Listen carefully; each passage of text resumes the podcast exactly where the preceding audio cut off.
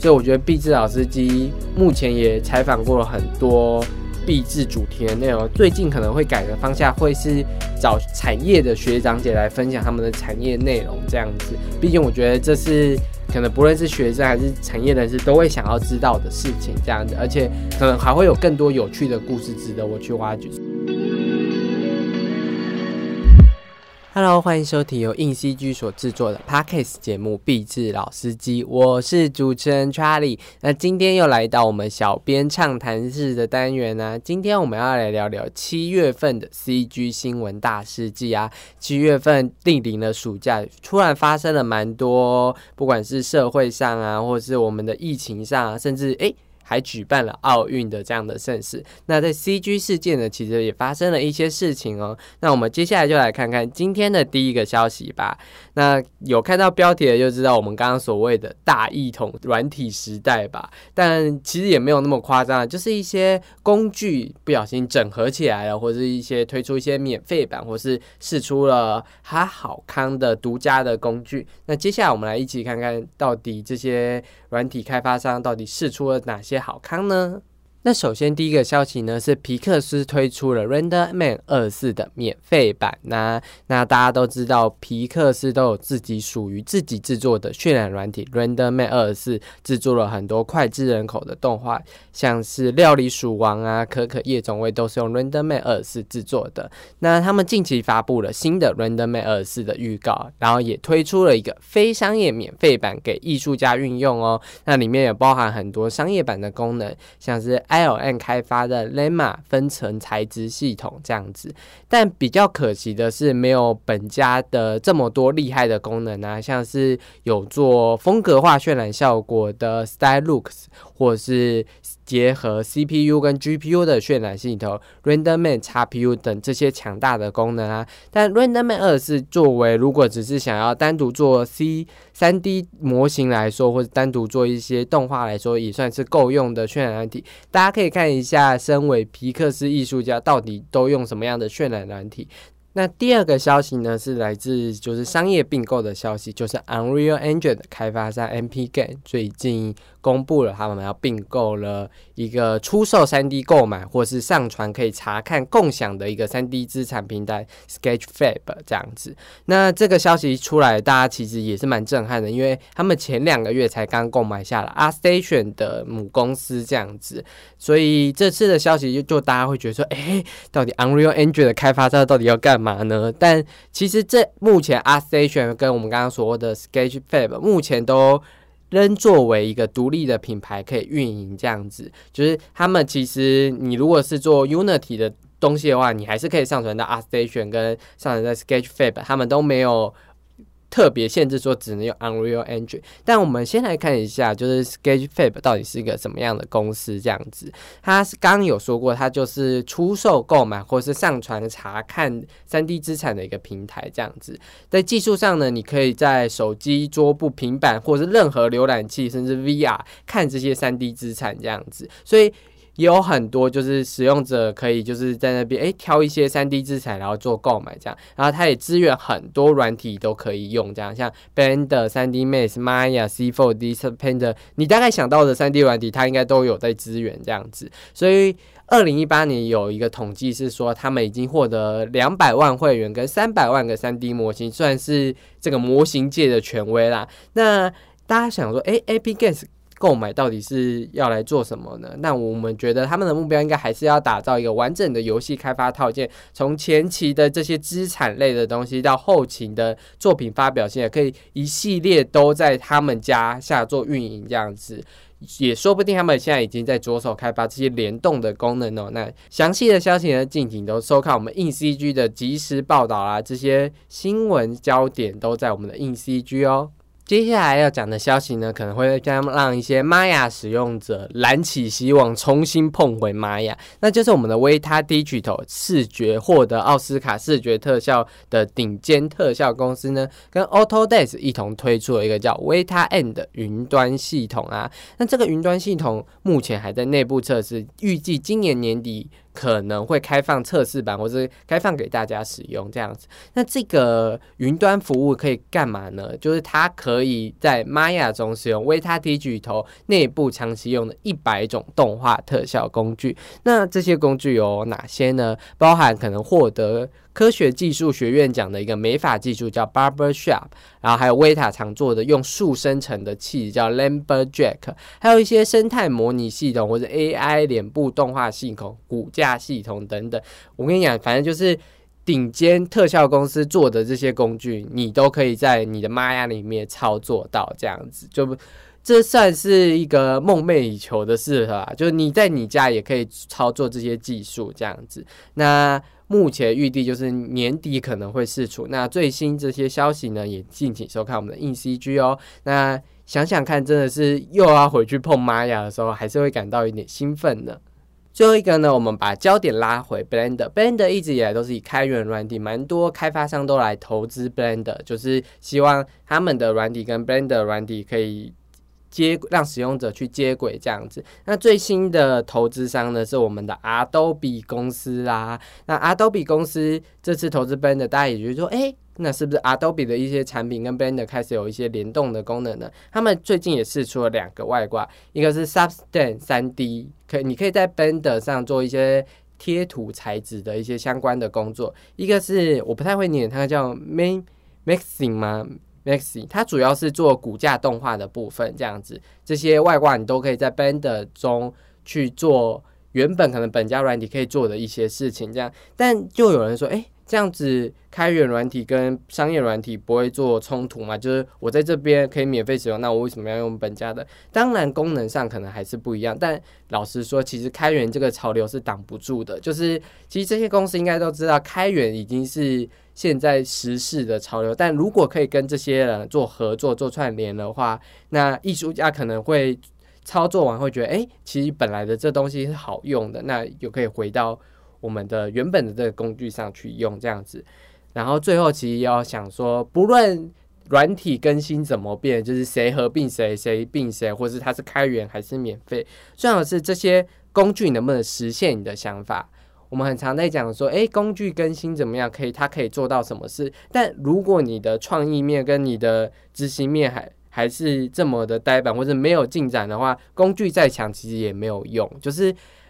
最后还是要回归到，就是你要如何思考你的创意是什么？你如何把这个创意执行上来？它的视觉应该要有什么样的体验？你如何说好这样子一个三 D 模型背后的故事？这样子，其实最重要的还是这些故事才会让观众有共鸣。这样子，因为我们看了以前的皮克斯动画，可能《玩具总动员一》或是《海底总动员一》，那时候技术其实当然没有现在强，但我们还是可以从。那些里面获得满满的感动，那就是故事跟创意面的力量。希望给分享给大家，就是工具再怎么变，创你还是要发挥你的创意，还是要去琢磨一些心灵的部分以及创意思考的部分，这边都是很重要的，跟工具一样是重要的事情哦。讲完了工具新闻呢，来到第二个七月比较重大的消息，就是戏院解禁这件事情啊。电影产业之前一直受到 COVID nineteen 的影响，所以就是低迷了一阵子。那不论是台湾还是北美，都最最近戏院就重新开放起来了。那在台湾的部分呢，黑寡妇则是拿下了我们的票房冠军，总共目前累积到我们的七月二十七号录制现场是。两千六百七十一万这样子，算是在戏院剪辑还能拿到两千多万的票房，算是很非常高的，也证明了就是黑寡妇这个 IP 复仇者联盟这件事，大家还是想要看的。那第二名的票房就落差有点万，丽英宅三是恶魔逼我的，累计只有两百三十五万，跟丽英宅前传或者安娜贝尔比，真的是差很多，瞬间蒸发了九成的票房这么多吧，所以就是。其实大家还是在观望哪些电影要去戏院看，哪些可以在家看。因为我们之前都在家里看串流了，那恐怖片适合在戏院看还是在家里看，这也成为大家思考的空间。那第三名呢是我们的《怪物骑兵全新世代》，它总共累计了两百万。其实这片在台湾没有什么讨论度，但是在北美获得很高票房的一部片，等等会稍微讲一下。那除了这几个以外，其他电影的票房都算是蛮低的。但还是有在重新播映。像《当男人恋爱时》也还在累积，目前他们现在在四亿多。那他在八月二十号也会上架 Netflix 串流，这样。好，讲完台湾的票房故事之后，我们来讲讲看北美那边的票房。这样子，北美目前那边的《黑寡妇》累计了一亿五千万元，算是这里面目前电影院累积算高的。但值得一提的是，它第二周、第三周的票房都偏低，这样，因为主要是因为《黑寡妇》在 Disney Plus 也可以看得到，所以还是有人选择在串流去看这些东西，这样。然后第二高的呢是我们的《怪物奇兵》，就是它在北美累积了九千多万的票房哦，可能是因为拉邦琼斯的人气加上乐一通知名的 IP，所以让它创造了高话题这样。然后《玩命关头九》呢，在北美也累积到六千多万的票房这样子。但《玩命关头九》比较令人吃惊的是，因为它是先在。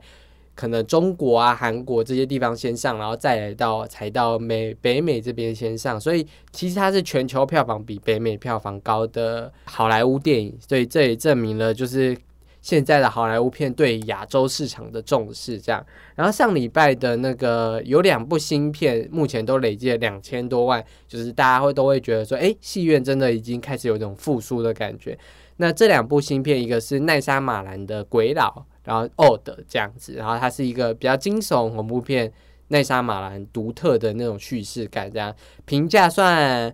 普遍佳吧，就是有人称赞，有人不称赞。那第二个呢是特种部队的续集片《蛇眼之战》，那它累计也是一千七百三十六万。那这部片的评价普遍偏低，但是作为环球的一个作品，它还是持续在累积它的宇宙观，这样。那我们就期待。说不定下一集或是之后的集数会变好。那总体来说，北美现在好莱坞大片就纷纷推出了这些商业大片，因为感受景气也是复苏。但当然，上院线的时间跟串流的时间到底要间隔多久，还是就是电影方跟好莱坞片商正在看的事情。所以这些消息呢，都会。硬 CG 都会进一步的去观看。如果你们有兴趣这一类的消息的话，可以到 IG 留言给小编知道，我就会继续在 Podcast 分享这一类的消息哦。好啦，讲到了串流平台，那我们来聊聊就是 Netflix 最近的一些消息。Netflix 最近又跟环球动画签了一下独家合约，就是像小小兵啊、神偷奶爸啊、宠物当家这些作品，在环球的自己的串流平台 Peak Pause。播放四个月之后，Netflix 也会再上架啊。那其实这项协议还是维持稳固了，就是 Netflix 跟环球动画的合作关系，也是 Netflix 想要扩充自己动画库的一个选项之一。因为随着 Disney Plus 跟 HBO Max 在北美都已经上市了，就是这些华纳或是迪士尼底下的动画在无法在 Netflix 播，那 Netflix 要另外找一些动画市场，除了自制以外。向别人购买版权也是比较快的方法，这样子。那根据美国杂志《富比士》的研究指出啊，就是为什么会选择继续跟环球合作，是因为像是《宠物当家二》是二零二一年 Netflix 最受欢迎的动画电影之一。那二零二零的报报道也指出，《神偷奶爸》是 Netflix 观看次数最高的动画电影啊，这样子。然后《鬼灵精》或是《罗雷斯》等这些。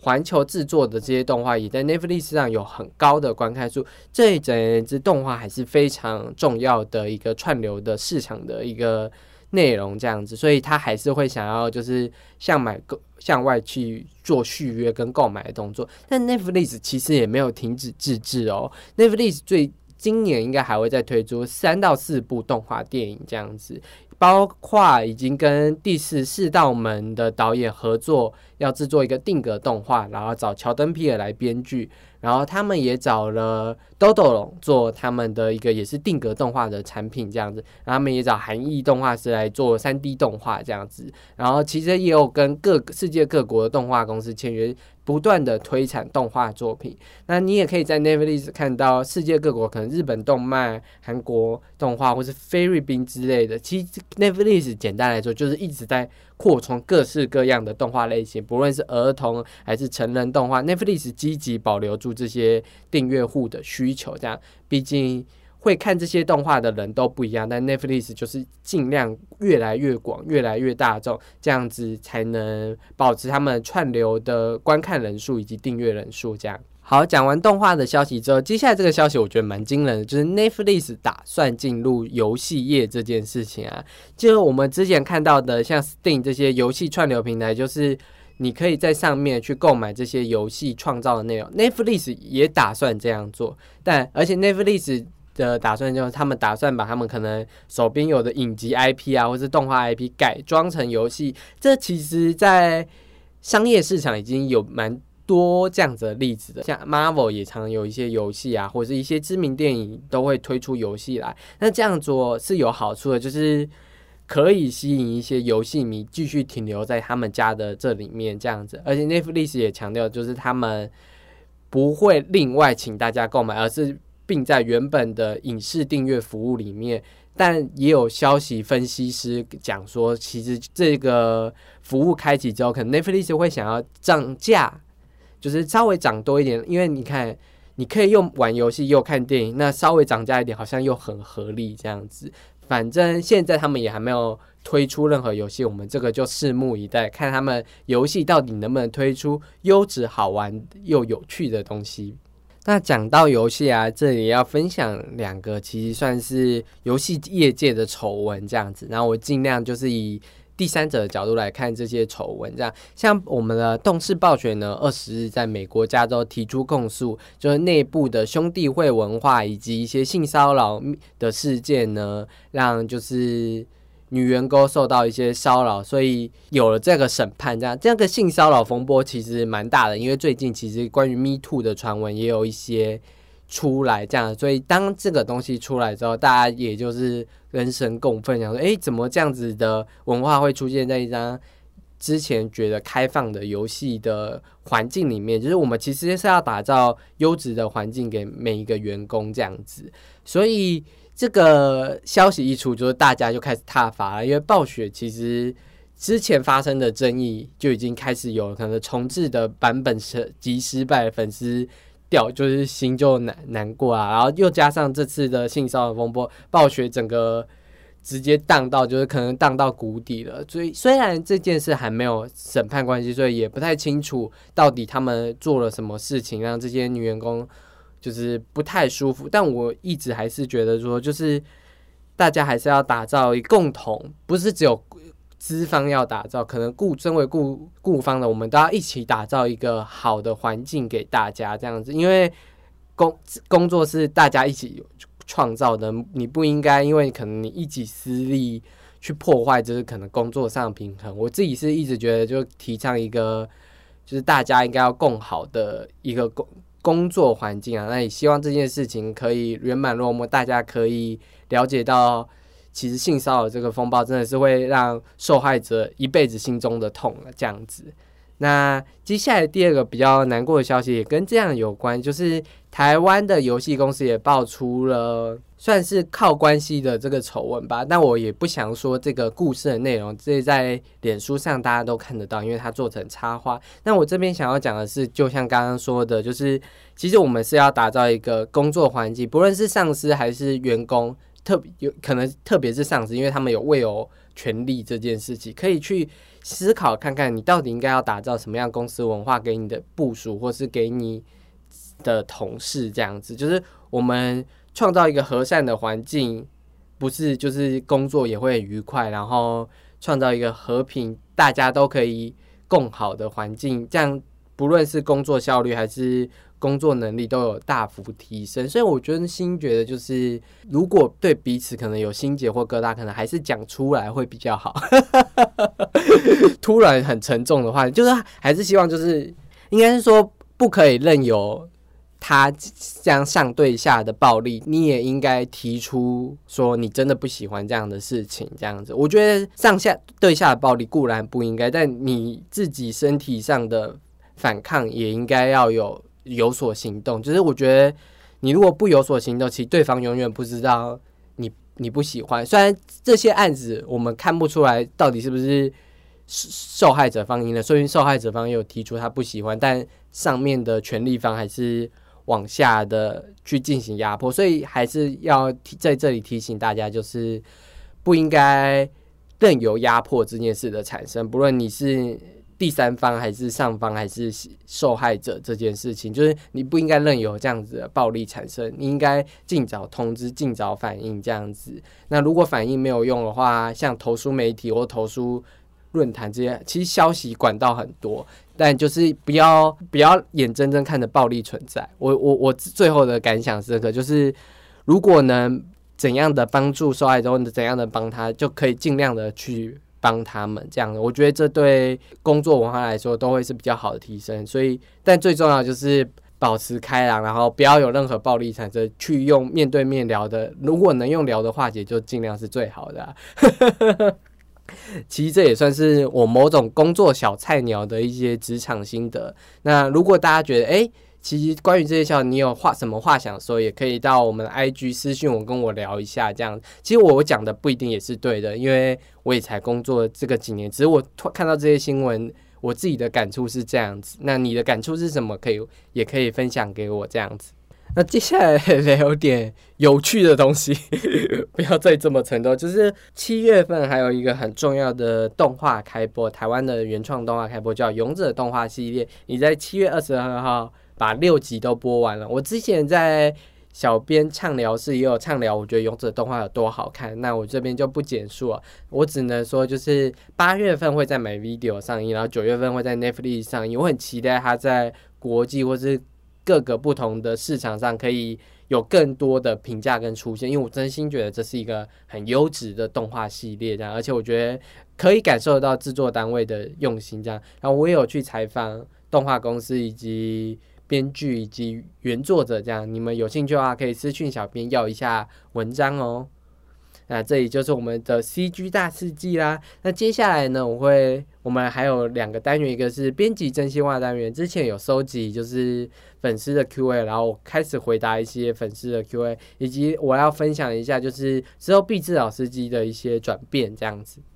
那接着是编辑真心话时间。那其实我已经收集了，就是不论是 IG 还是脸书上观众听众的问题，这样子，然后我整理了五个可能大家比较想问的五题。那第一个问题是，Charlie 加入硬 CG 后第一个负责的专案这样子。那其实我们的工作就是采访报道跟制作一些可能影片或是有趣的案子这样子。那我刚加进来第一个专案，其实。这个专案有一点神秘，就是因为它后来没有播出来，只是它是一个未公开的专案这样子，然后到现在就是也没有公开这样。然后我稍微讲一下，这个专案是帮我们公司做一些广告的东西这样子，本来是想要做成广告影片拍出来给大家看，但。为什么后来没拍出来的原因，是因为 因为广告真的不是我拿手的项目，这样，所以我当初在拍的时候，其实也为挣扎了已久，这样子。但后来幸好回到了我比较擅长的新闻播报，跟做一些有趣的影片的东西，这样子。接下来真的有公开的一个专案，叫做毕业季的影片拍摄，这样子。那时候我们记得我们跟。Bruce，就是那个 Motion 的 Bruce 拍了一个台科大的毕业看台科大毕业的那个影片，这样那算是我第一个从企划到剪辑拍摄，不是我啦。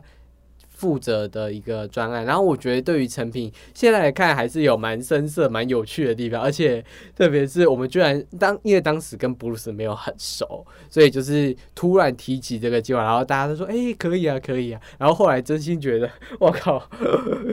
就是后后后来会觉得我居然叫布鲁斯做这种事情，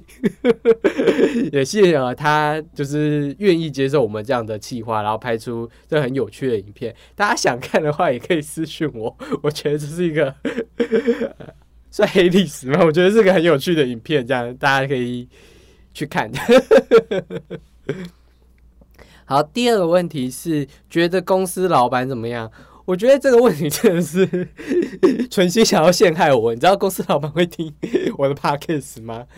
好，我我讲真的，就是我觉得老板还。还不错，就是他很多想法，这样虽然有些想法我不会这么的认同，但我觉得大部分的想法我还是听接受，然后转化成我觉得公司能制作的方向这样子。所以我觉得老板可以说是让我又爱又恨吧。希望他听了这个不要帮我扣薪水。就是我觉得就是有创可以适时的让我们发挥创意有的地方啦，但我觉得还是有很多事情是。不一不一定要我们来做的地方这样子，但我觉得就是有提出这些想法，我觉得都蛮好的，因为我觉得能让想法激荡出火花，是一个公司能维持这么久的秘诀吧。所以我觉得他这个上面算是还不错。我这样有转回来吗？就是听众朋友大家觉得，老板我爱你，老板我加薪，好。接下来第三个是最让我印象深刻的采访，我觉得这件事可以分很多层面，因为很多